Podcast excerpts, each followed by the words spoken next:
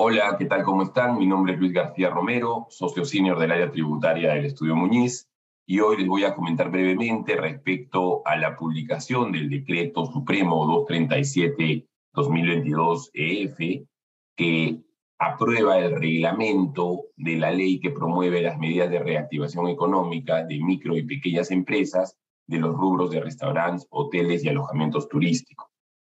Como recordamos, hace ya algunos meses se publicó esta ley buscando reactivar la actividad económica de restaurantes y hoteles, eh, en realidad no de todos, solamente de las micro y pequeñas empresas dedicadas a esas actividades, privilegiándolos, otorgándoles una tasa especial de IGB de 8% en lugar de la tasa general que tiene toda la actividad de comercio.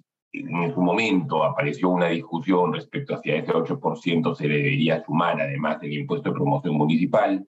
Claramente debía sumarse el impuesto de promoción municipal, ya la, norma reglamentaria lo aclara también. Entonces es claro que el IGB no es de 8%, sino es de 10% en esta tasa conjunta de IGB más impuesto de promoción municipal. Eh, recordemos que esto no es para todas las empresas que se dedican a, a, dichas actividades, sino solamente para aquellas que cumplen los requisitos de la norma, entre los cuales está eh, ser calificada como una micro pequeña empresa.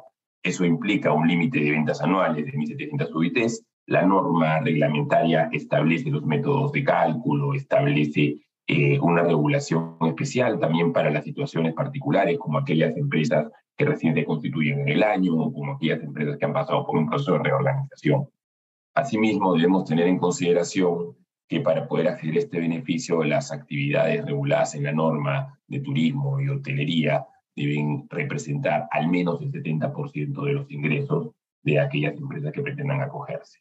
Debemos tener en consideración que no están comprendidas en la presente ley aquellas empresas que, no obstante cumplir los requisitos de la norma, conforman parte de grupos económicos nacionales o internacionales. En ese caso, no podrán acogerse por más que la empresa puntualmente sí cumpla con los requisitos. Eh, asimismo, esa norma reglamentaria ha regulado un, una suerte de tratamiento transitorio para todos aquellos contribuyentes que eh, han venido aplicando el impuesto con tasa de 10% por los meses de septiembre y octubre. ¿No? Finalmente, tener en consideración que este es un beneficio temporal y que eh, dura hasta el mes de diciembre del año 2024. Muchas gracias, no se olviden de seguirnos en nuestro canal de Spotify.